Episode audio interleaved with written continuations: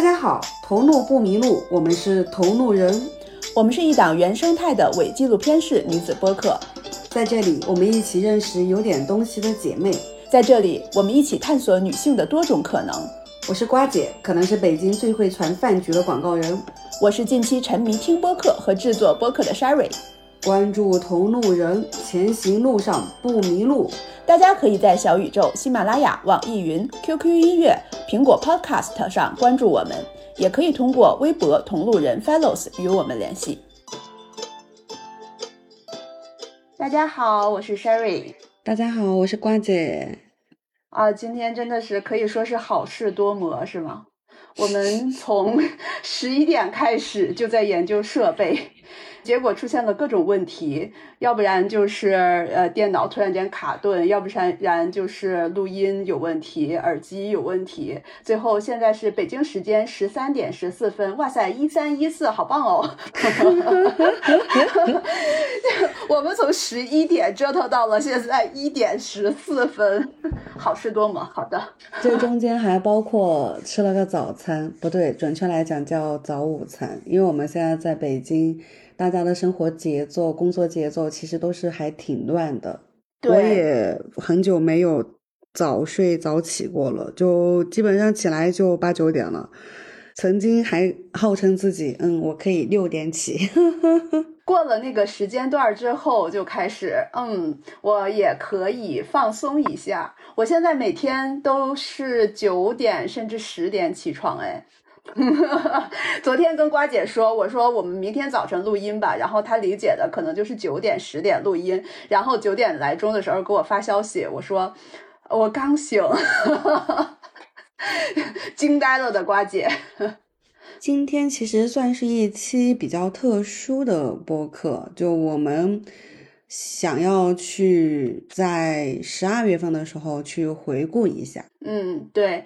现在是十一月三十号，这个由于种种原因，我们把这件事情提前了。不过也还不错，因为刚好是第十二期的最后，十二期算是一个季嘛。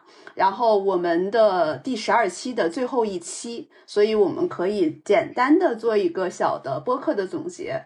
我们算是超额完成任务，哎，就比预期的要好很多。我都不太记得预期是怎样的了。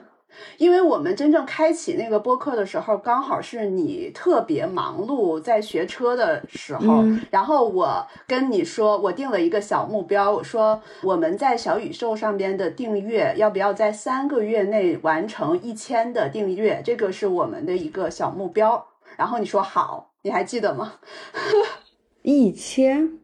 对一千的订阅量，因为其实像小宇宙这种平台，对于一个新播客来说，迅速的达到一千的订阅，并不是一个特别简单的事情。但是我们现在的订阅量，我刚刚实时播报哈，看了小宇宙的后后台是总订阅量四千九百五十五。那么我觉得，在我们这期播客发布的时候，嗯，一定是能够到五千以上的吧。所以说，超额完成任务哦，而且是 五倍。对，我们应该给自己鼓掌，是不是？不是，我们在这里可以加一点那个鼓掌的特效，哈哈哈。除了订阅，还有其他的数据吗？播放量现在小宇宙的总播放量是两万九千五百七十五，然后现在是这样哈，我们因为还有另外一个平台在喜马拉雅上边的播放量是三万一千三百七十，就是加在一起的话是总播放量是六万多，也就是说有有查重以后。应该也有三四万人听过我们啊，没有查重，没有查重，因为我们的小宇宙的后台。一个人啊，你是说同一个人听不同的艺术的播客哈？对，哦，所以说查重以后，应该也是有三四万个人有在听我们说话，可以这么去理解吗？应该是可以吧，这个是属于呃一个一个估计嘛，因为肯定没办法特别细致的去统计到底有多少人听了这个播客。谢谢大家对我们的包容，当然了，也有在评论里面对我们有一些意见建议的，我们也都看到啦。哈哈哈哈就是我们一直都在说，其实鼓励大家有不同的见解，大家可以随便在评论区里边提出自己的意见，然后发表自己的看法。我们数据最好的一期是哪一期呀？数据最好的，我看一下单集管理播放量，我看小宇宙吧。呃，因为喜马拉雅那块儿不是很容易看。小宇宙上数据最好的有两期，第一期是关于学习的，整体的收听量目前是七千八百一十一，然后收藏是二百三十九。其实数据比这个还要好的是普通人的费尔之路，是收听量是九千零八十，收藏量是二百六十七。哇哦哇哦，感谢画面，感谢小轩，感谢感谢。对，真的就是我们的嘉宾是非常有能量，然后非常有独特的个性和自己的认知的人。哇，真的感谢我们的嘉宾。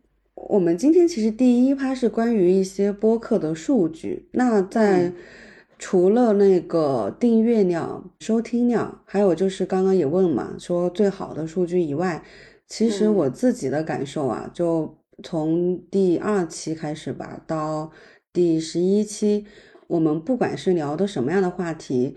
最终都是又回到了一个非常本质的人生的问题，叫做认清自己和现状。对，是的，是的。我当时印象非常深的一期，或者是说我们第一期邀请嘉宾的是在聊塔罗，从第一期邀请嘉宾的开始就在讲认知自我。然后到聊女性友谊，聊学习，小轩提到了就是要认清自己。然后到霞姐，然后花妹，还有就是我们四十九岁的舒金姐姐。哇塞，我们她的内容太有料了，以至于我们用了两期的时间来去分解。嗯然后到身材焦虑，还有我们的消费，对消费的那期，还有就是。物化男人的那一期啦，真的都是回归到了，就是认知自己。嗯，对，嗯，我其实是想说，我除了特别感谢我们的这些嘉宾以外，还特别感谢一直收听我们的观众。我印象非常深的，有的。应该是听众哈，听众朋友 我为什么说观众？同路人，同路人，对我们的同路人，就是给我们留言。我专门有一期还发了微博，记录了一下他的留言，他是让我感动到流泪的一期留言，我想在这里读一下。你是要模仿他的口吻吗？不用吧，我来读一下他的留言哈。嗯，他首先是加了我们的同路人的微信，然后在微信上边给我们留言说：“你好呀，我开始以为播客底下的微信号是个人群，但发现这个是私人号，不知道我发送的邀请是否合时宜。如果打扰到你们，十分抱歉。那简单表达一下我对这个播客的喜欢吧。”我第一次看到有关这个播客是在豆瓣上一个帖子推荐第六期《菲尔之路》，也是我第一次下小宇宙这个 A P P 的原因。很开心发现了您这个优秀的播客，认识了两位优秀的人，两位的谈话内容对我有很多启发性。每一期的播客我都听了，真的很喜欢，尤其是四十加的姐姐那期，应该这个讲的是舒金姐姐吧。也让我认识到人生的更多可能，会一直支持你们。就是他其实刚开始给我们留这段话的时候，就我只是觉得非常受鼓舞。我觉得我们应该更努力的去做这些内容，这样的话就是才能会回馈给大家更多的有内涵的东西。然后后来就持续的聊了一些相关的信息，然后也看到了他在主动的去转发我们的播客内容，鼓励大家，号召他身边的朋友去听我们的播客。我真的感动哭了。你还记得那天我跟你说，我说我哭了，我又哭了，就是在跟他聊天的过程中，眼泪就。止不住的往下流，乖姐给我发消息说：“你今天怎么了？” 就觉得对方对方是对方是什么样的一个人呢？她应该是一个嗯年轻的姑娘，一直在说我们的播客给了她很多力量，所以说让我觉得我们做播客这件事情是有意义的。嗯，就我们的努力并没有白费，真的给到了大家一些指引也好，或者是说启发也好，这些我就觉得啊，这个事情太开心了。那如果是这样的话，其实，在我们最开始去定要做什么形式，或者说是基于什么样的初心去做播客，最起码到目前为止，我们的初心是有在被验证，或者说是有在按照我们的这个出发点去走的，也并没有出现太大的偏差。我们依然当时我记得说的是，希望在这样的不管是同多长的一段路。大家在路上碰到的时候，互相有一个打招呼，有一个启发，有一个感悟，哪怕是停留了三秒钟，我觉得都是值得的。更别提是真的有鼓舞到很多人。对，这个是我从来没有预想到的，会有人。因为有的时候某些东西鼓舞到我的话，我可能并不会专门为了这个事情去找到对方，然后去表达感激。我我那是你个人的，为什么不呢？因为像我们这种，比如说，因为我个人非常喜欢张国荣先生，那我每年会在一些特殊的日期，就是会去大肆的表达爱呀。我也会去参加他当时二零一三年十周年的一个纪念的演唱会。喜欢和爱一个东西，包括像刚刚你提到的，人家给我们表达，这也是挺人之常情的吧。对，我同意你说的这个，它是一个人之常情的事情，但是有的时候它可能关乎的是这个事情或者是这个人给你的影响究竟到了什么样的地步。假如说只是一个简单的哇，我觉得这个人好酷啊，我觉得他不错哎，这可能只是内心的一个小小的触动。过了一会儿之后，你就忘了这个事情。但是如果他是深沉的爱，你一直一直在听这个播客，你一直在关注这个人，你是长时间的受他的影响的话，就一定会去表达自己的感谢，或者是说呃，对，通过各种渠道、各种方式嘛。那为什么我们不值得被大家爱呢？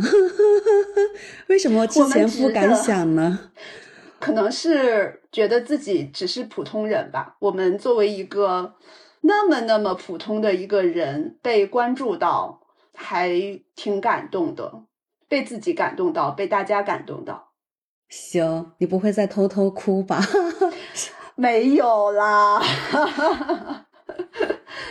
真又要回到我们这些期一直在强调和聊的一个话题，就是相对客观的认清自己。那很多时候我们是可以对被看到是有所期待的。嗯，所谓的普通人也是可以被看到的。我觉得这个才是宿命，或者说是才是做内容、做表达的必须，或者说是一定会有的一个经历。为什么普通人就不能被看到呢？为什么普通人就不能被很多人所喜欢呢？嗯，你说的对。我在想，因为我们其实做这个播客的初心也是希望女性都联合起来，希望女性看到自己的闪光点。那我们目前同路人现在是第十二期，接下来的话。我想在此刻发起一个提议或者是号召，我希望大家如果有任何的想法，或者是说迷茫，或者是说自己的故事，都可以跟我们留言。我们现在的播客里边有两个留言渠道，一个是微博，另外一个是微信，大家可以讲述自己的故事，可以提出自己的问题。因为我们目前也邀请了一些很有深度、很有内涵的姐姐，如果这些问题我们解决不了的话，或许可以请他们帮忙去回答，然后总结出来。希望这些东西能够给大家一些启发，能够有一些一点点的改变。简单来讲的话，其实 Sherry 提的是说，希望大家能够跟我们有一些互动。把自己的故事，或者说当下的疑惑、当下的疑问问出来，也许我们没有解决方案，但是我们一定一定会提供的是解答。而这个解答可能不只是来源于我跟 Sherry，也有可能是我们之前的嘉宾，甚至有可能是某些专业领域的人士。我举一个例子啊，什么叫做专业领域的人士？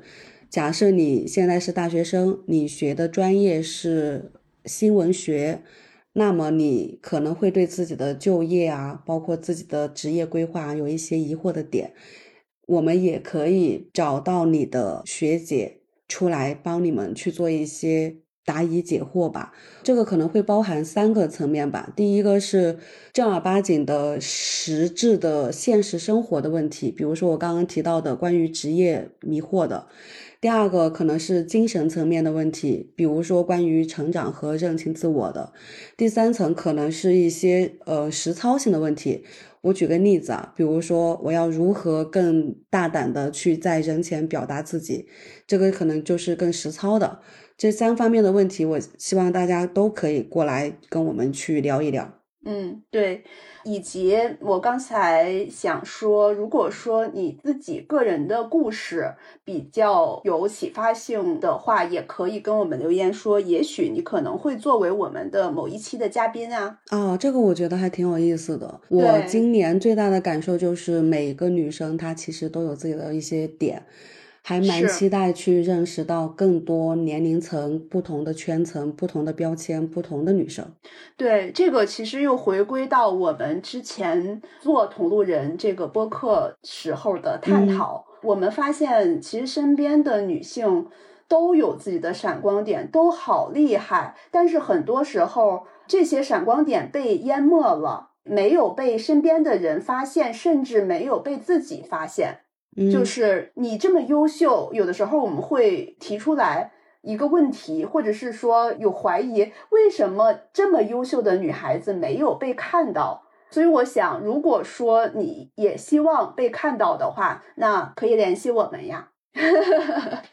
诶，说到这里，其实我们今天的第二趴是想说聊一聊我们在做这些事情中间的一个变化嘛。我不知道你自己记不记得，在第一期录播课的时候，我其实就对你说过类似的话。为什么你这么优秀，你还认为自己普通且不自信呢？我当时 有这个疑问，你记得吗？然后你就沉默，然后你就沉默。我记得，哦，我觉得其实每个人都可能会存在一些不自信的点。嗯，然后也会有一些莫名其妙自信的点，就是我觉得咱们两个在做播客之前，其实对双方的认知都没有那么的深入。虽然认识很多很多年了，因为没有太多挖掘内心的东西，所以说认识认知停留在一些比较浅层、比较表面。然后就做了播客之后，开始互相挖掘。你有没有发现？毕竟我曾经一度只是把你当可能存在的合作甲方而已啊！我是不是有点过于现实了？但是确实是这样的，因为北京这个城市太大了。嗯，很多人即便认识好几年，其实如果不深交的话，真的就只是停留在吃吃饭而已。嗯。不过说到这里，我其实非常感谢你，我要表达一下感激之情，因为是这样的，我打算做播客这个事情非常坚定，但是以女性为议题这件事情其实并没有那么的坚定。当我那天跟你讲起这件事儿的时候，你给到我的反馈是好的，是棒的，哇，我觉得这个东西特别好。你可能当时说这些话的时候是无心的，但是在我听来就是莫大的鼓励。你能 get 到我的点吗？我就觉得，哇塞，这个事情我就是以女性为核心往外去发散的这个事情，是绝对可以往下去做的。我觉得这个其实我能 get 到你的点，我也知道你是为什么会有那么大的一个触动，是因为底层是因为人其实他都是孤独的，人甚至其实是没有所谓一直会陪你的同路人。嗯，所以呢，当你在荒野里面去走路的时候，你点了一把火，突然发现我也点了那把火，那个感觉其实是你说的触动。这第一个，第二个是我为什么会对你第一次提出说想做播客，想做一些女性友好的事情的时候，我是如此的积极，或者说是如此的毫不吝啬的去表达说欣赏、赞赏，也是因为我自己这些年其实一直也处于一个个体觉醒和集体意识拧巴的一个状态。我相当于是在二零二二年才去梳理出来，或者说是才去更真实的意识到我为什么拧巴，我为什么既要独立又显得很传统，为什么我既要经济自由、经济财富的这个靠自己，但同时又在金钱这个层面有一些可能算是问题的问题。那如果是这样的话，其实也是因为我刚好也到了这个时间。就首先你点了一把火，看到了我也点了一把火，再然后是我也在这个时间阶段内，其实我觉得是互相的一个感染吧。与其说你要感谢我，那我也想感谢你。毕竟，毕竟在那个时间点，其实我也很难去和更多的人去探讨，或者说是去有一个更深的了解。嗯，对，可以说是天时地利人和吧。对，然后你说到感谢这个点，其实还有一个是对于做播客的这件事情吧，我自己会觉得说，其实每一次提议题，或者说是关于一些我想要删减掉的话，你会问我，如果是以前的你的话，其实你其实不太会关心。我记得我很早以前形容你，我说感觉像是玻璃罩子里面罩了一朵玫瑰花，看起来很美，但其实是碰触不到的。你说的这个事情，我是非常认可的。我觉得我有的时候，我个人是一个非常冷漠的一个人，反而是在做播客的这个过程当中，到现在其实也有三四个月了嘛。我明显的三个月啦，三个月啦，你就不记得我们是每周更新，现在已经是十二期，所以说是三个月嘛。OK OK OK，那其实我的最明显的感受就是，你可能还是有那个玻璃罩子，但是你那个玻璃罩子有在为我开门，我觉得这个就是一件很奇妙的事情。对我自己也有这种感觉。举一个例子，我之前的时候是其实计划性比较强的这种人。我如果是不是前一天计划好的事情，我第二天很难会去，就是临时去做这个事情。就比如像瓜姐非常喜欢。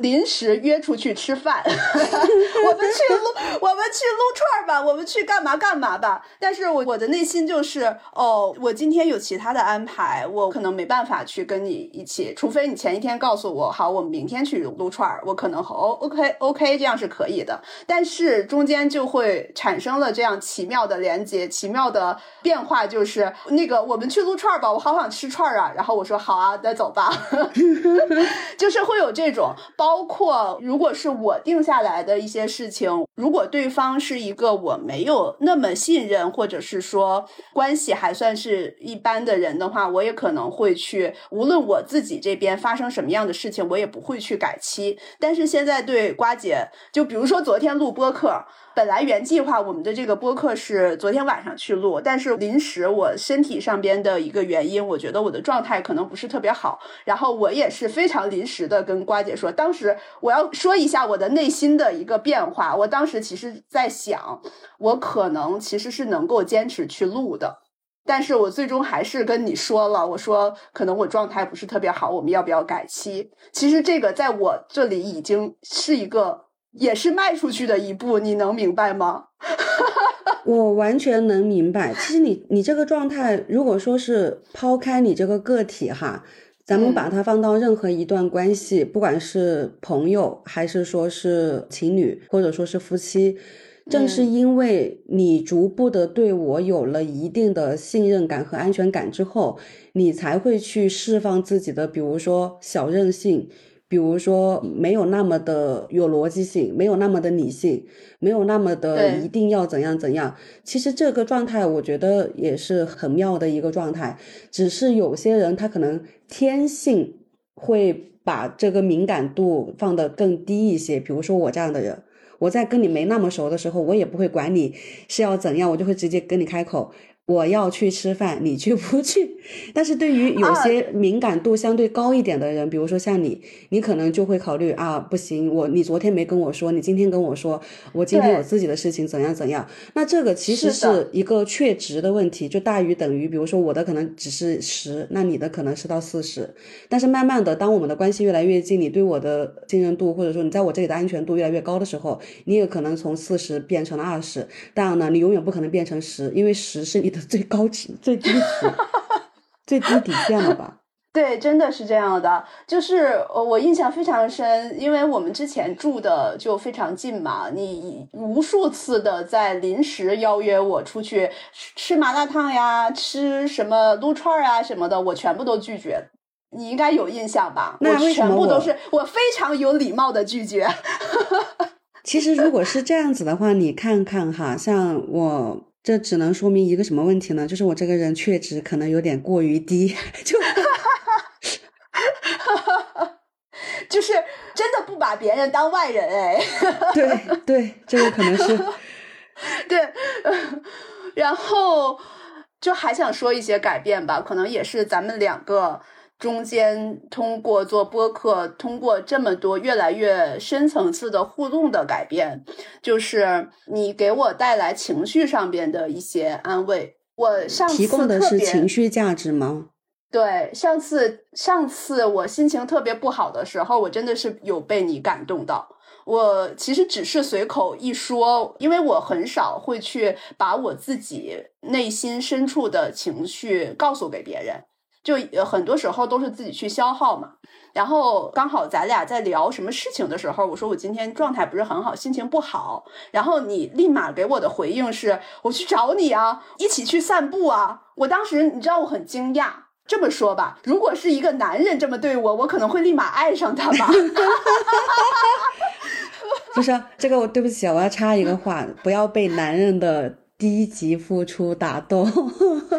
啊，你是说你这种是算是低级付出吗？我说男人的低级付出 啊，好的，没有，我就开玩笑了。我觉得我可能真的是从来没有被人这样对待过，在我原来的生活的状况中或者理解过程中，我是一个独立性非常强。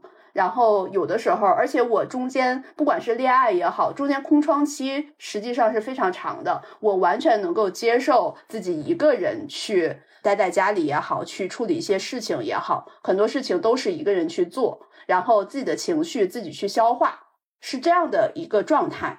所以说，当有一个人这么温暖的对待你的时候，我可能最开始的时候是那种哎逃避。躲避，或者是说不去接受，但是如果说真的他是持续性这样对待的话，就像开窍一样，有一天会被温暖到，哎，就是会有很大的触动。就这可能是我个人的一个状态的，就是或者或者是性格也好的原因吧。但是说到这里的话，其实我有几个点哈，第一个是。呃，你说你之前没有被这样子对待过，其实是因为你看起来不需要被这样对待，这个是底层的。然后第二个是我之所以这样对待你，其实是因为我本性希望是自己是被别人这样对待。当然了，我这些年确实也有朋友会这样对我，包括之前各种吧，就都会这样子对我。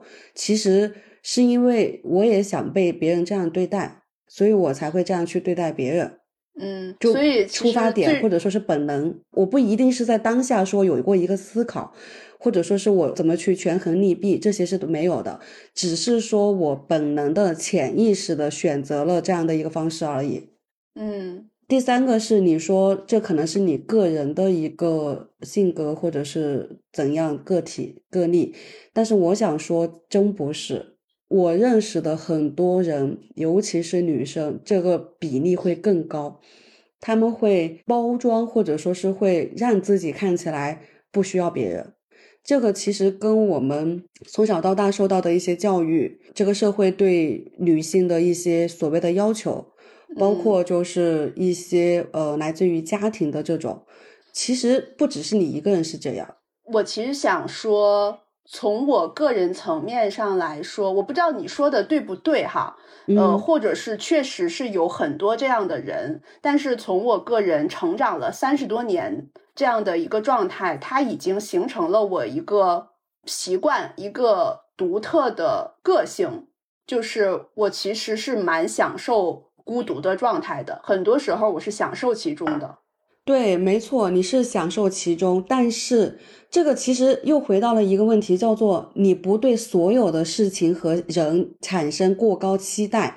那在这个过程当中，但凡有人高于一点点，你都会很开心。也就是说，你的快乐值、你的幸福值，可能其实是会比我高。我举个最简单的例子，就是你今天说到你在最开始跟我提你想做播客，你想做女性相关的，我的反馈给了你莫大的鼓舞，莫大的欣慰。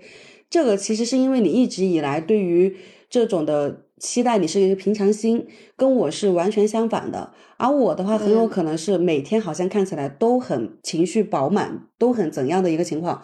那我一旦有了落差，就有一些呃相对比哦较低级、比较消极的一些表达，比如说对，包括我就是会确实出现这种白天的情绪翻腾上来以后，半夜去用食物暴饮暴食来解决问题。那这个其实是咱俩可能，比如说更需要一个中间值。这也嗯是为什么我说做这么久的播客以来，我最大的收获，或者说在你身上学到的，其实在于说怎么去找到一个感性跟理性中间的平衡点，或者说是咱俩这种算不算一加一要再除以二？对，我觉得我们两个确实太不一样了，在这点上。对，呃，就像你说的，情绪上来之后，然后出去暴饮暴食这种事情，在我身上几乎是不可能发生的。嗯，我只能说我把频率降得越来越低，甚至是嗯我愿意去承认，我可能没有那么爱吃。这个是我今年最大的一个，也不算最大吧，就我今年的变化之一。我愿意去只是在，通过吃去发泄。对，嗯，不过我们两个这样都是各自的一个状态，其实没有必要说一定要找到一个中间值吧，都很好，这样也可以，因为你可以通过吃去把情绪发泄出来，也是一个好事。我自己能够消化自己的情绪，也是一个好事。就我觉得其实没有特必要刻意去做某些改变，或者是去调整。你发现没？其实到现在为止，我们聊的大部分的议题都只是在 Q 认清自己，从来没有哪一期我们去对自己做评价。也就是说，不分对错，不分好嗯坏。这因为这也是我，就算我半夜出去暴饮暴食了一顿之后，那那又怎怎样呢？呢？对，我第二天高强度的运动，大量的喝水，然后简单的食物，嗯，我自己知道我那天晚上要付出什么样的代价，我承担得起。嗯，就我们不做评价嘛，对自己。但是说到这里，其实 Sherry，咱们录播课的好几期里面有那么两三个姐姐，其实是我都认识很多年的姐姐们。然后嗯呢，她们对于我身边的朋友，或者说是对于我一起要做事情的朋友，他们对你是评价度最高，甚至有姐姐直接跟我说的是要我好好珍惜你。然后呢，还说是因为我自己今年有所成长和变化，所以才会遇到跟我完全不一样，但是我又能接受的人。你知道以前的我是怎样呢？会只喜欢跟同类人玩，或者说是希望听到的是好话，或者说是情绪上面的话互动。嗯，但是今年其实跟你的接触，尤其是在还没有开始做播客之前，我是自己都意识到说，OK，你就是一二三四五这样的一个状态。那我嗯如果是六七八九十，如果是按照以前的我，我可能会对你敬而远之，因为当我意识到你嗯是一二三四五，我是六七八九十的时候，我可能就会逃离。但是今年呢，嗯我会去比较理性的，或者说是比较真实的去看到说，这个一二三四五是我没有的。那我是不是可以去看到一二三四五的优点，或者说是一二三四五对我来说的话意味着什么？果然，在慢慢的合作过程当中，我就会发现说 OK，你比我在很多的情况下面是完全是互补的。比如说，对于理性的东西，对于逻辑性的东西，对于传播的东西，以及你对于做工作的这种的细致度和周全度，其实这些是我一直以来欠缺的。我感觉我在很多时候，尤其是过往，很多时候其实是在凭运气和小聪明在做事，是直到现在我才慢慢的知道条理性。系统性是怎样的一回事？其实这个也是在你身上得到和看到的东西。我在想，其实为什么我们两个在一起，就是越来越，我把它说成，不管是说从友情方面还是工作的角度，合作越来越愉快的一个重要的原因，可能是我们两个对双方都是真诚和坦诚的，同时我们作为一个人都是善良的。嗯，你说本质对吧？对，本质上是这样的。就是如果说我们其实是怀着某些恶意，或者是怀着一些其他的想法，那其实如果说这两个人即使是很相似的人，他其实也走不到一起。但是，即使我们两个不管是性格方面，还是思维方式方面，还是各种方面，有很多很多不同，甚至也有可能会去吵架，为某些事情而生气。但是这些事情并不能够影响到我们对双方真诚的态度以及善良的本质。还有一个点啊，我的思考是，因为我们也足够真实，就是我说的真实是。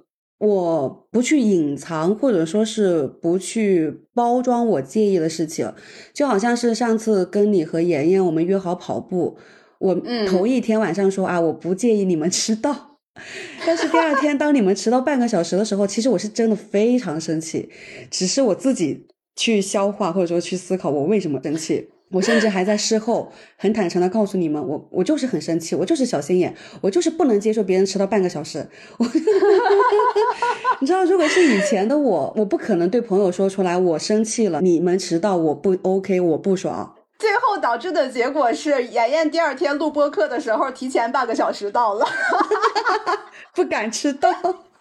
对，被你吓到了。我觉得这样也很好啊，就与其说我假装自己不生气，其实心里生闷气，然后第二天还要给你们再偷偷减分，还要觉得自己不值得、不被重视，那那种情绪，我对，我觉得可能会更更低级吧，或者直球就好了嘛。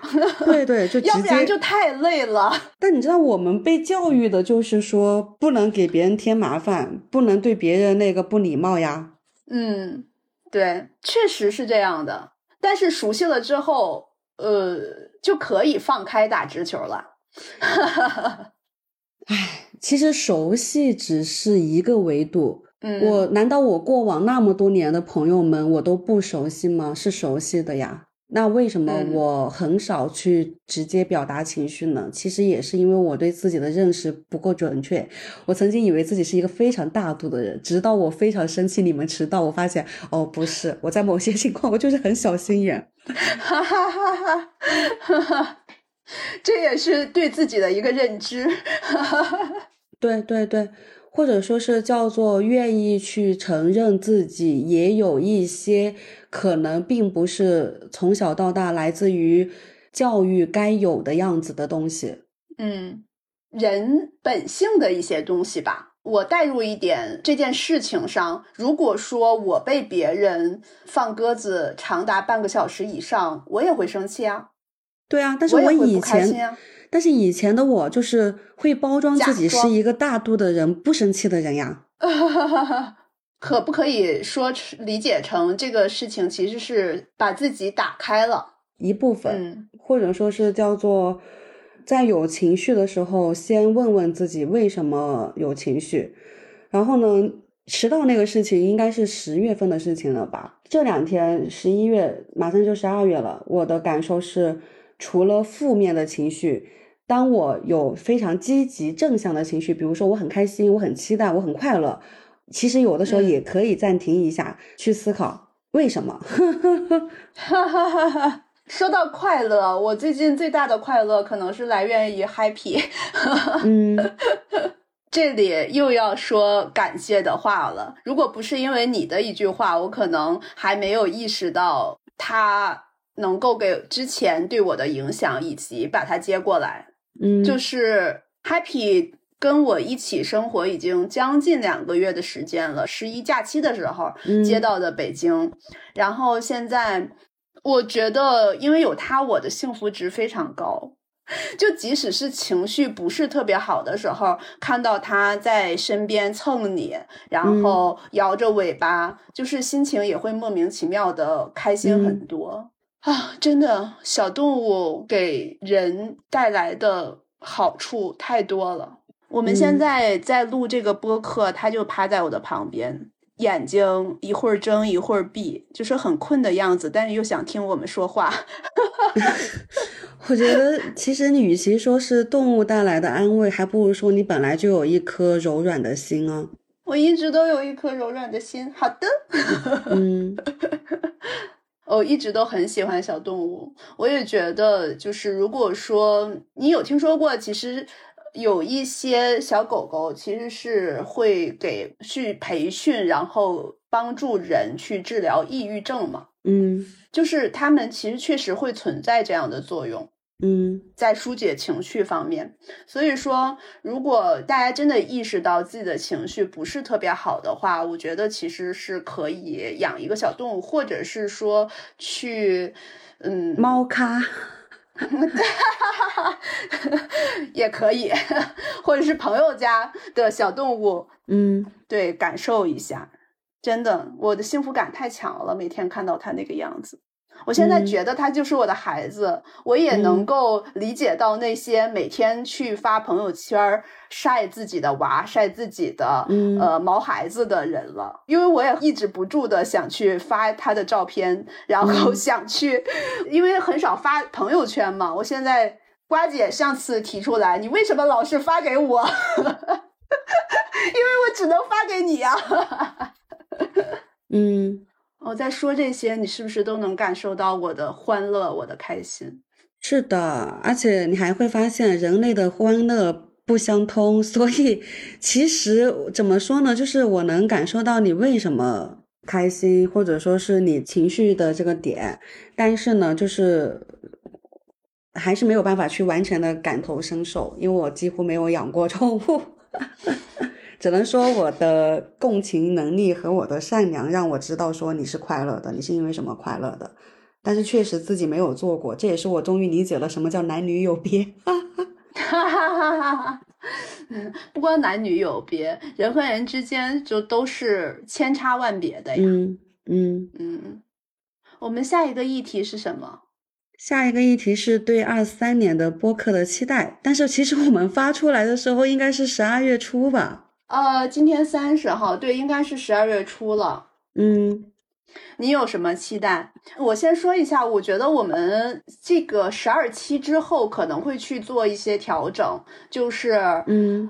目前我们周更的一个状态，确实给咱们两个的压力还都蛮大的，而且也很难保证，如果再持续这样周更的话，我们的每期的话题是不重复且有意义的。所以说，我们一起共同做了一个决定，就是十二期之后到第十三期，我们可能改为双周更。所以提前跟大家说一下，我们这样的一个决定。不出意外的话，就是第十三期就是隔周再去更新了。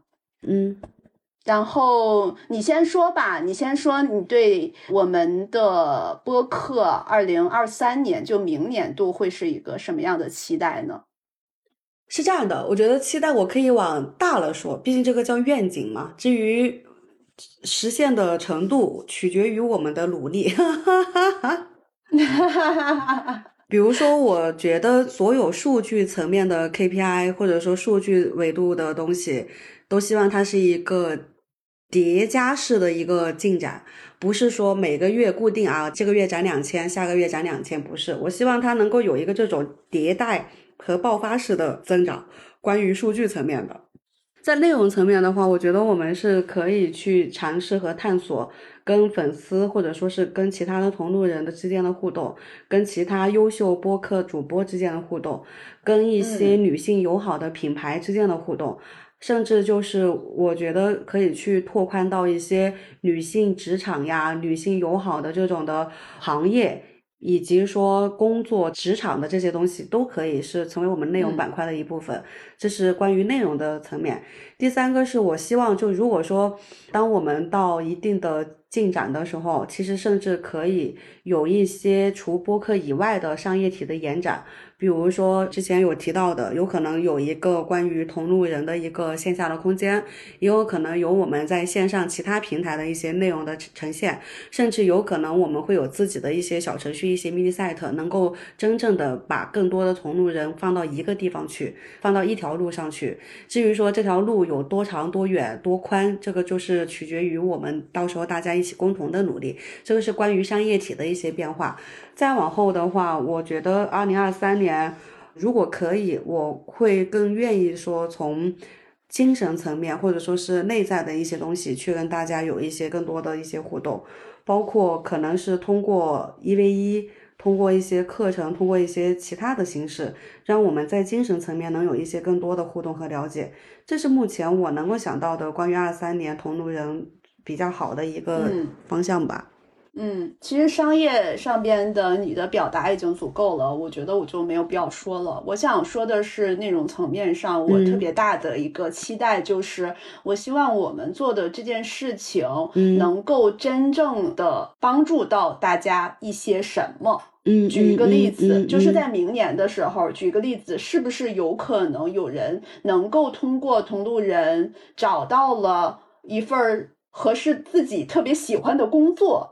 或者是有一些人通过同路人让自己顿悟，解决了自己心理上边的某些疙瘩、某个问题。嗯嗯，就是他是非常直接能够帮大家解决问题的一个，我有这样的一个期待，就他真的是能够帮到了大家什么，就是更具象的同路人。对对，我是有这样的期待。然后至于我们的一些变化的期待，我其实。对异国录播客还是有一些期待的，这个消息要现在公布吗？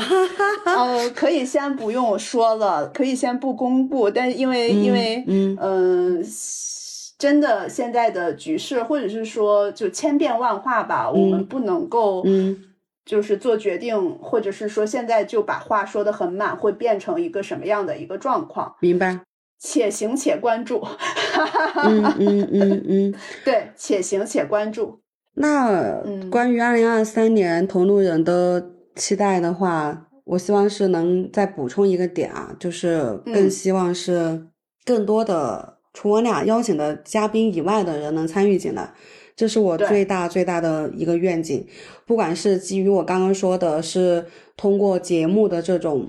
采访，还是说在线下的某个空间，还是说，嗯，通过一些这种女性职场、女性友好的这种行为，我是希望能有更多的人参与进来。对的，我们最初的时候也希望有一个女性交流的一个空间，这个空间有可能是线上的空间，有可能是线下的空间吧。嗯嗯嗯。这个是我们最初最初的时候的愿景，我们也希望能够在二零二三年的时候能够实现它。嗯嗯，可以的。好的，那我们第一季同路人第十二期圆满结束。虽然这种远程的录制确实是有一些问题，比如说刚刚我们家楼下就嗯。哦，你这个声音好有磁性啊，传导到了我耳朵里。哎，说一个小收获，我以前是一个不怎么发语音的人，因为我一直认为自己的声音好像有点不是太好听。但是录着录着播客吧，我就觉得，嗯，很多人夸我的声音还可以，甚至有人说我像烟嗓周迅，我说谢谢。真的吗？真的。哇，好棒啊！这个点倒是挺打动人的。挺打动你的，嗯，因为你曾经对自己的声音不自信嘛，对，就像是对，啊，挺好的，我觉得很开心，我们做了播客这件事情。行，那就先这样，下次再见。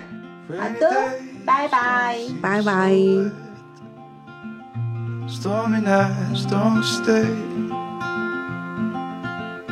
From the moment that we met. You're worth the wait. Oh, this could be the best thing that I'll ever know.